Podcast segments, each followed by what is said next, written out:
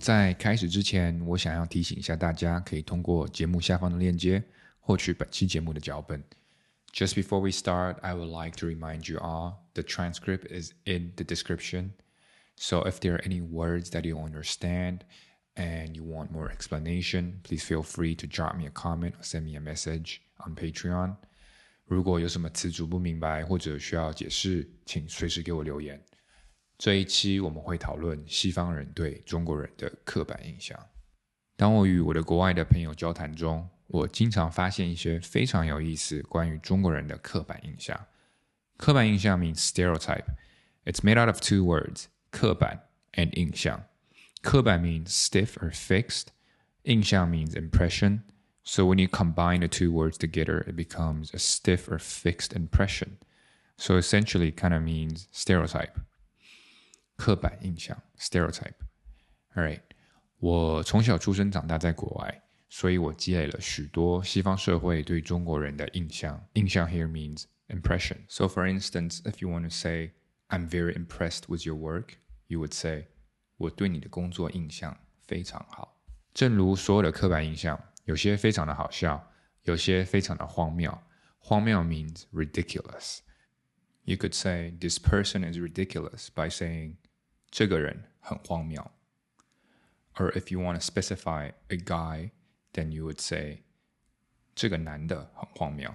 当然，有一些就是事实。在国外，我记得我的小眼睛可能是所有的外国人会开中国人玩笑的梗。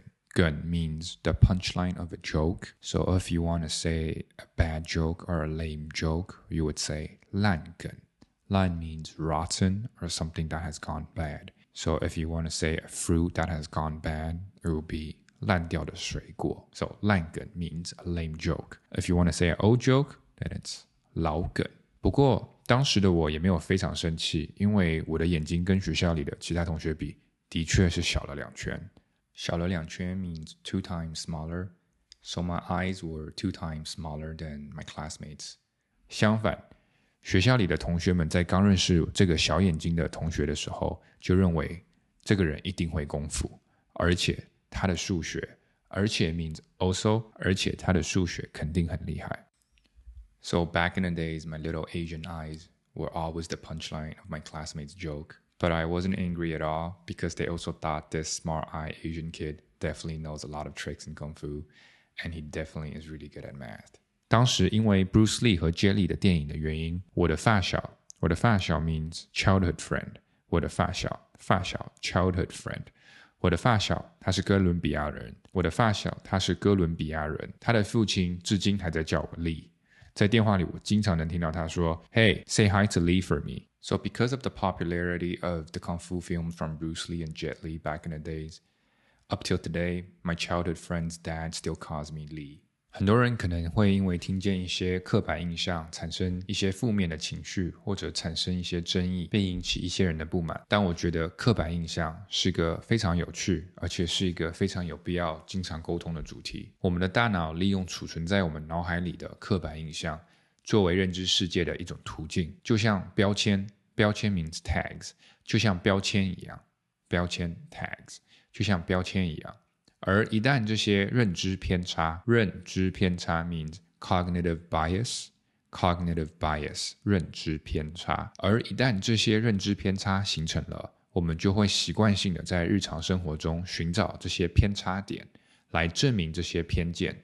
偏见 prejudice，偏见来证明这些偏见，慢慢的就会形成歧视 discrimination，discrimination 歧视，而伤害到他人。I feel that was even hard for me to understand myself in Chinese. So I'm going to do a quick translate.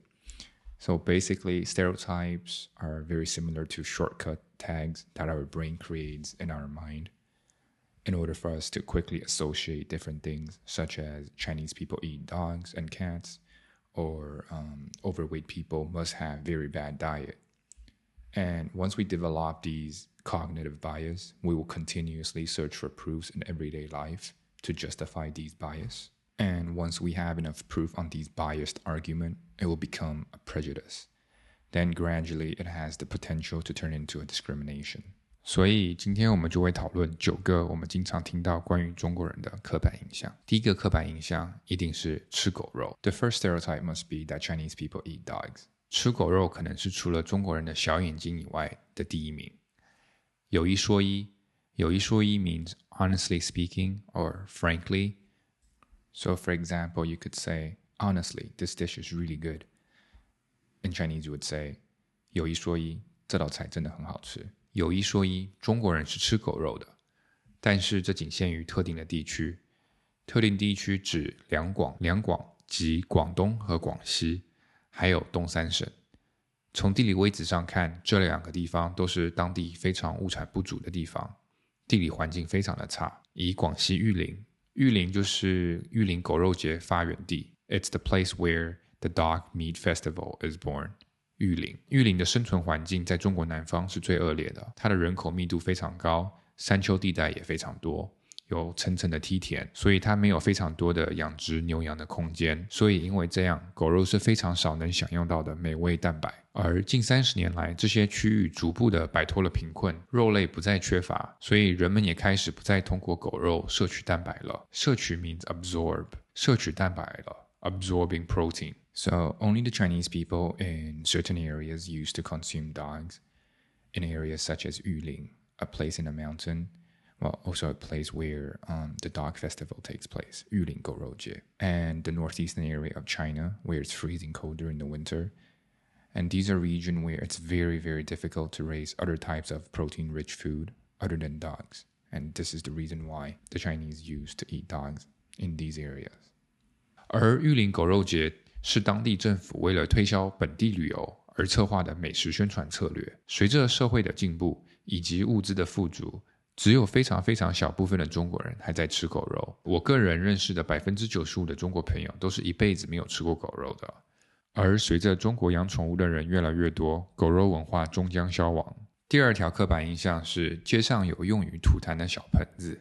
The second stereotype is that you would find little bowls in the streets of China. that is used for spitting。这条刻板印象来自我的法国好朋友。听到的时候，我也是有点哭笑不得。哭笑不得 means neither to cry nor to laugh.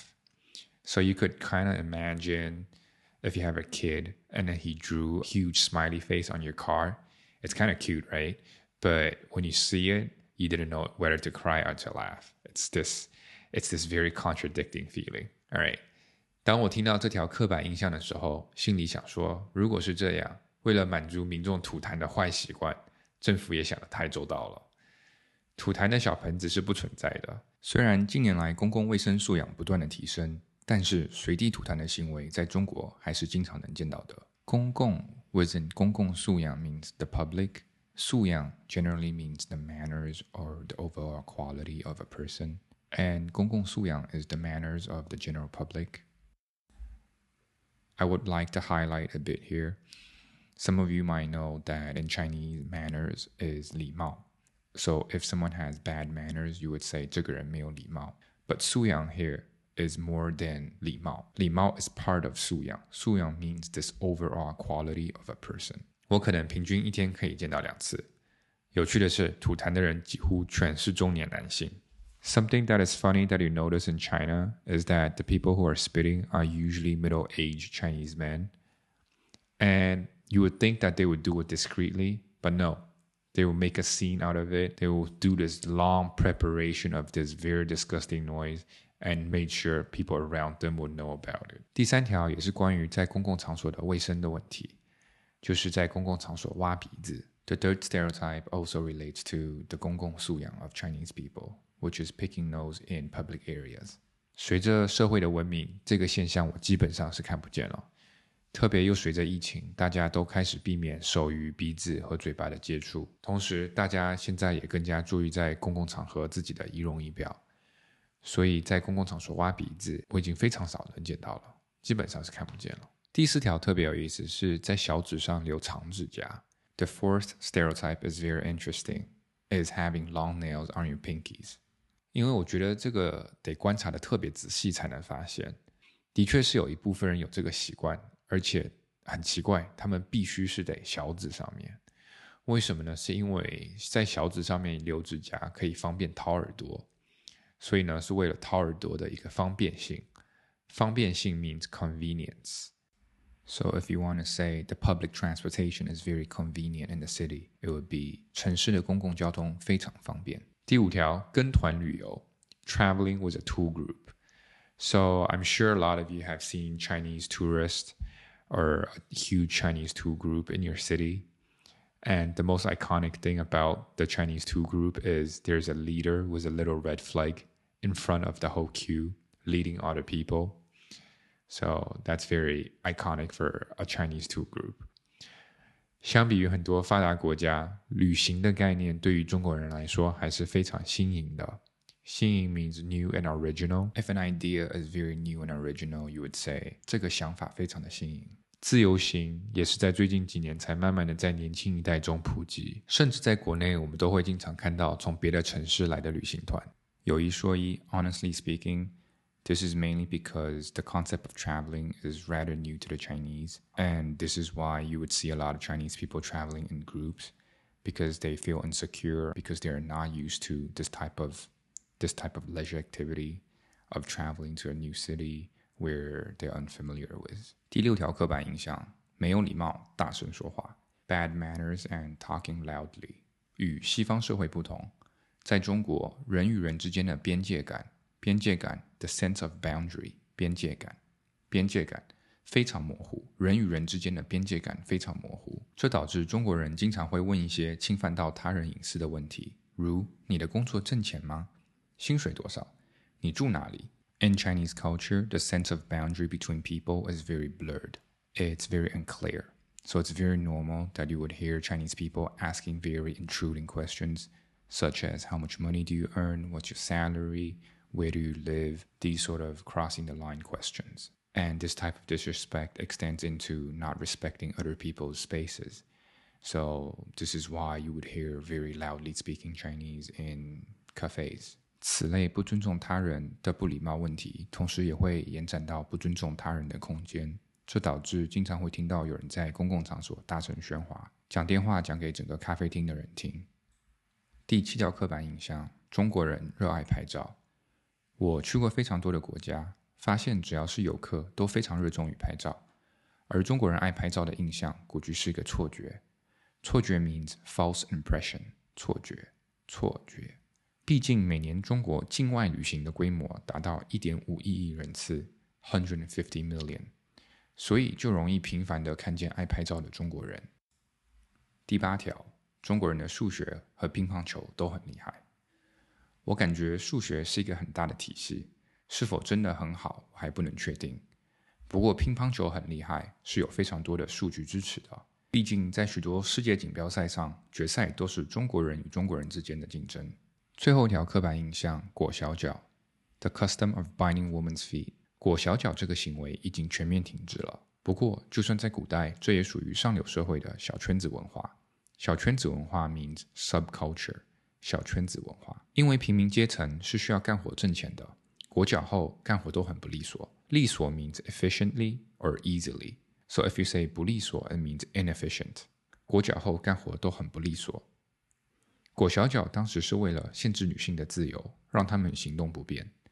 同时，当时的中国男人认为，女性身体上隐秘的地方，如胸、私密处以及藏在鞋子里的脚，都属于性感部位。所以裹脚也属于当时的一种病态审美。病态审美 means morbid aesthetic standards。好啦，以上就是我时常听到关于中国的刻板印象。如果你有些别的有趣的刻板印象，请随时在 Patreon 上给我留言。And that's all for today. If you have any other interesting stereotypes that you have heard or you have thought about China, please feel free to drop me a comment on Patreon. And I'll see you next time. 下期见。